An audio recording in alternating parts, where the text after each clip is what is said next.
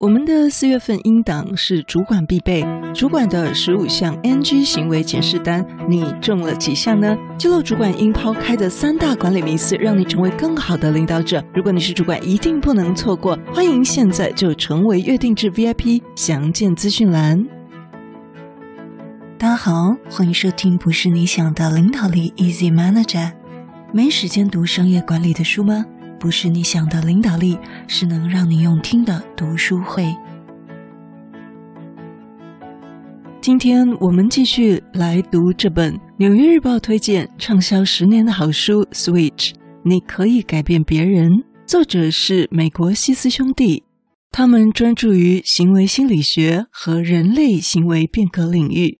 另外，我们要送你一个小礼物哦，就是这本 Switch，你可以改变别人。因为呢，我们上周有公布，我们有这个活动，对不对？到现在都还没有人留言，代表你的抽中几率是非常的大。只要你先留了，那就是你的。活动办法，请听到最后哦。好的，本书使用了一个简单而有力的 Switch 模型，那么就是分为三个，一个是骑象者，一个是大象，一个是路径。还记得吗？骑象者就代表了人的理性和决策能力，大象代表人的情绪和直觉，路径也代表人们的环境和情境。所以这个人呢，不仅仅是代表我们个人，也代表了群体、团体，甚至是社会。那我们在一一二集提到了这本书所带给我们的九大策略：策略一，找出亮点，复制成功；策略二，制定关键行动。这一点尤其的重要。今天呢，戴老师看到报道，美国研究数据显示，成功者跟失败者，他们都有超过百分之八十三的人制定目标。成功者大概是百分之八十六以上，失败者有百分之八十三。所以呢，他们制定目标的比例是差不多的。但为什么后来差异这么大？到底帮助成功的共同方程式是什么呢？对了，那么就是。成功者很多人制定了关键行动，而失败者呢，却很少人制定关键行动，就比较接近是空有目标，没有行动，就一天天过去了。因为我们没有制定行动，我们就很难强迫自己去行动，对不对？所以呢，这个就是作者要告诉我们的策略二是制定关键行动，策略三呢，反而是一个目标，就是给出明确的目的地。这三块策略一到策略三是属于指挥骑象人的部分，也就是指挥我们的理智面，指挥你客户的理智面，或者指挥你团队的理智面。接下来要跟大家分享的包括。激励大象的单元分为四个策略，就是策略四五六，包括找出感觉、缩小改变幅度以及教育群众。再往下呢，就讲到行塑路径的单元，包括了策略七八九。今天我们讲到找出感觉哦，在这边我就有一个补充教材，补充说明，就是我有一个好友，他前阵子呢去上了一个自我觉察的课程。回来跟我分享，就是他原本完全不觉得自己有这个需要，因为呢，他自认为自己非常能够分辨自己的喜怒哀乐，也不能理解为什么有人要去上什么自我觉察。但是呢，因为我更早之前有送他一本自我觉察的练习本的书，他事后跟我分享说，他原本其实看不太懂，但是呢，他跟着里面的其中一个 session 在做的时候，才发现。原来他在职场里被下属惹怒的这些怒气啊，并没那么简单，并不是一言以蔽之那么粗略的怒气的情绪而已。而他发现了什么呢？哇，他发现了这个怒气里面还包括了焦虑、无助、无力，还有压力。这是他之前怒气升起的时候完全没发现，他还有这些情绪跟感受。而自我察觉就帮助他能够专注练习。并且单纯接受自己的情绪。其实呢，我们不用立刻处理它或消灭它，我们就是用一个淡定的情绪，看着它来，看着它走就好。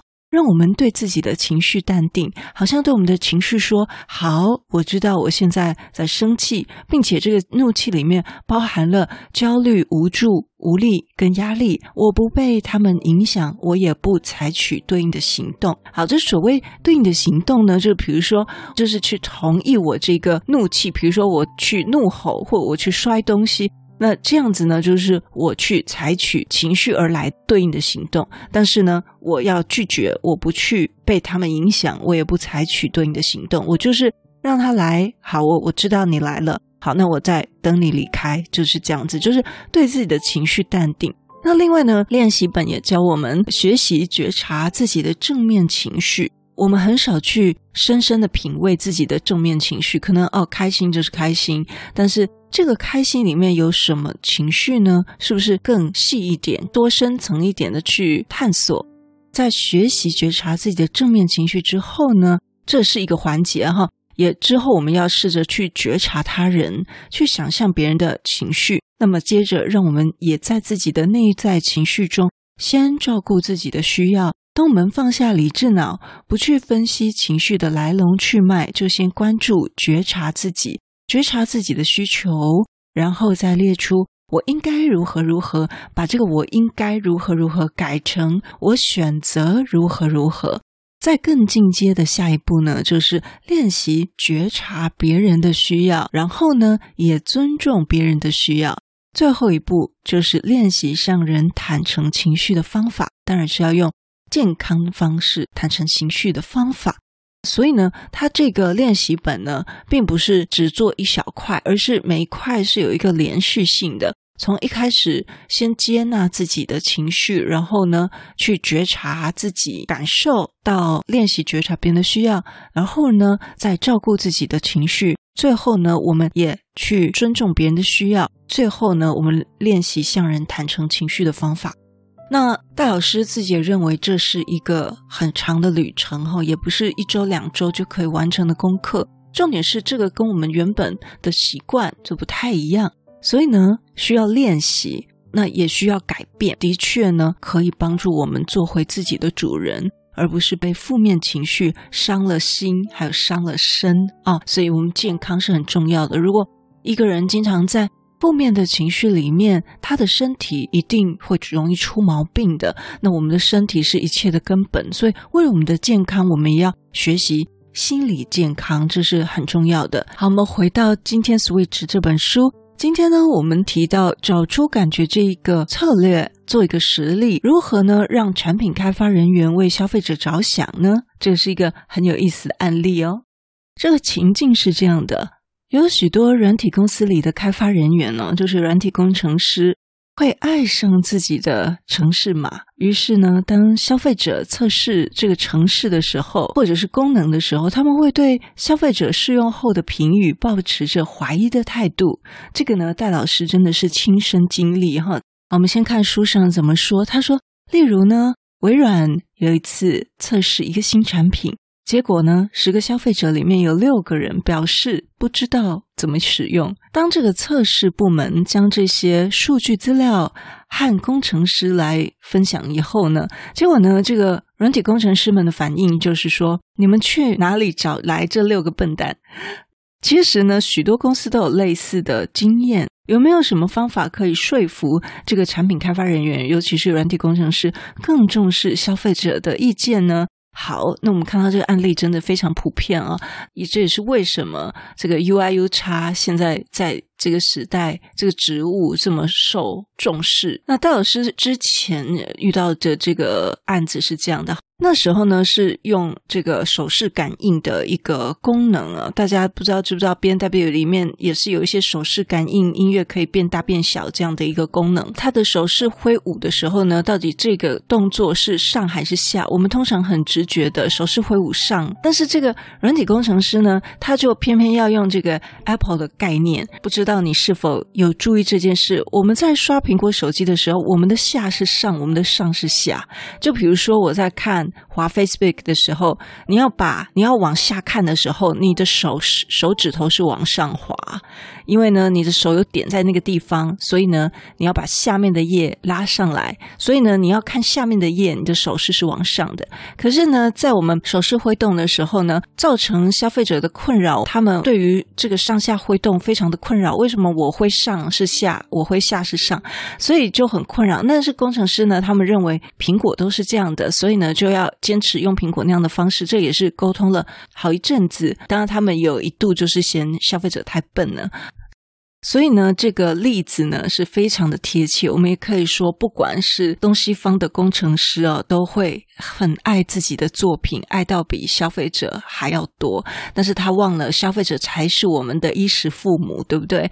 所以，所以这边书就告诉我们了，公司希望产品开发人员能够调整软体的设计。来回应消费者的意见，否则呢，软体就注定会失败。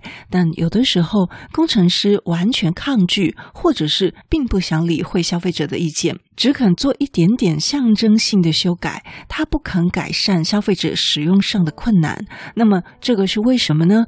作者告诉我们，这可能是大象的问题。工程师很清楚公司要的是什么，但他们对于为了部分愚蠢的消费者要改变自己写出来这么棒的、这么令自己骄傲的漂亮城市码而感到厌恶，因为他不想要纡尊降贵。但我们先别着急替工程师贴标签。可能会称他们为傲慢的科技人，我们先不要为他们贴这个标签。我们呢，就可以使用未来策略七，我们会谈到这类的性格判断所反映出来的心理偏误。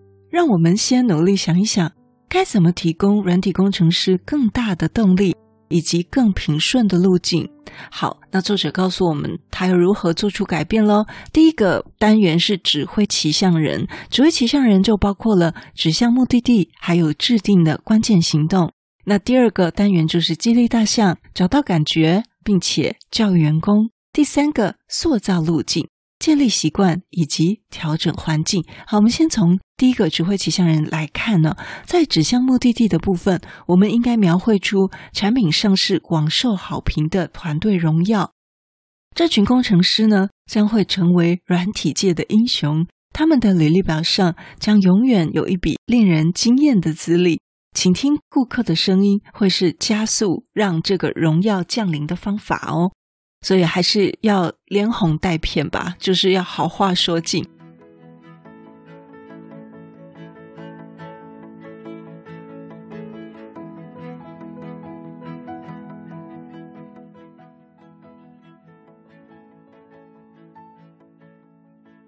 好，第二个制定关键行动，我们是不是有具体了说明我们对于工程师的要求呢？如果我们只告诉工程师说，如果这个产品的使用容易度被评价为很糟，那么你觉得工程师会知道怎么办吗？当然不会，他们的骑象人会不停地原地打转，试图从几十种改善方案中选出一个。那这就回应到了我们在一百一十二集所提到的选择困难，对不对？因为选择太多了，所以制定关键行动是我们的责任。例如呢，你可以直接告诉工程师，我们必须让消费者可以更快速旋转这些物体。好，第二大单元讲到我们要激励大象，在找到感觉的部分，作者告诉我们说，如果以这个例子，在微软，软体工程师会受邀参观一些可用性的测试实验室，在这实验室里面，工程师他可以透过那种单向镜，亲眼看到这些试用者跟城市跟他们的软体在那边很困难的理解那些奋战、积极奋战的状况。那这个设备，这个实验室应该不是每一个公司都有的啦，尤其是单向镜，这听起来就是很像在那个警匪片里面才会出现的地方，对不对？但是呢，我们也许让软体工程师在我们做 focus group 的时候，就可以在旁边当一个。呃，旁观者，反正他们也不会说话，就在旁边可以看我们的 user 到底是怎么样在使用这个城市的。如此一来呢，整个情况会完全不同。这个测试实验室的经理就说了，当工程师看到消费者实际的使用状况，心里马上浮现二十个点子。首先呢，工程城市变得可以理解使用者。以前呢，那些胡说八道的回答说，嗯，他们如果不会操作，可以看使用手册啊，或者是说我的设计实在棒透了，你只是刚好找到了六个笨蛋哦，这种回答呢会马上的消失，不会再出现。好，第二点呢就是教育员工。作者说，工程师很可能会担心，一旦修改了程式码，就代表否定了自己的能力。我们应该强调，人体工程师他的优秀不优秀，并不是取决说你是不是在这个出版城市的品质，而是他怎么克服困难，怎么克服一些难以避免的问题。我们应该去赞扬那些愿意解决消费者问题的巧妙方案。好，我们安抚了大象，我们也处理了骑象人。接下来，我们为我们的工程师来塑造路径。塑造路径呢，就包括了两点：第一，建立习惯；第二，调整环境。在建立习惯上呢，消费者的意见是不是会在软体开发过程的最适切时机来及时的传达出来呢？